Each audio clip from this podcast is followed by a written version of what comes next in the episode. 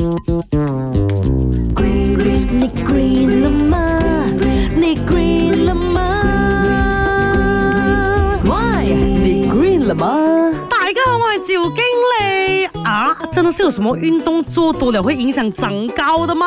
其实呢，身高六十个 percent 是由先天遗传基因来决定的，四十个 percent 就受到后天营养啊、睡眠、来运动、内分泌、心情等等因素影响的。来说说人是怎样长高的嘞？骨骼生长的时候也在不断的重新塑造，人大面积骨骼就被破坏和吸收了，然后不断的再形成。骨骼最后的形状啊，不只是取决于那个长度和宽度，也依赖于肌肉的这个牵拉力哦，还有邻近的组织位置的。运动哦，可以促进这个软骨的细胞增殖了、骨化啊，还有促进骨骼发育，帮助长高的。经常运动的孩子哦，身高比不爱运动的高出两三个厘米的。只要是对膝盖关节啊、这个脚踝呀，还有脊椎有比较大刺激的运动哦，像篮球、游泳、爬山、跑步等等啊，都对长高有促进的作用的。那真的有什么运动是不利于长高的吗？很多人都觉得说，哦，练体操咯，举重咯，容易压到孩子哦，长不大的啊。其实举重啊、举哑铃这些嘞，如果有算好好适当的去做的话啦，它是可以促进骨骼生长、身高增长的。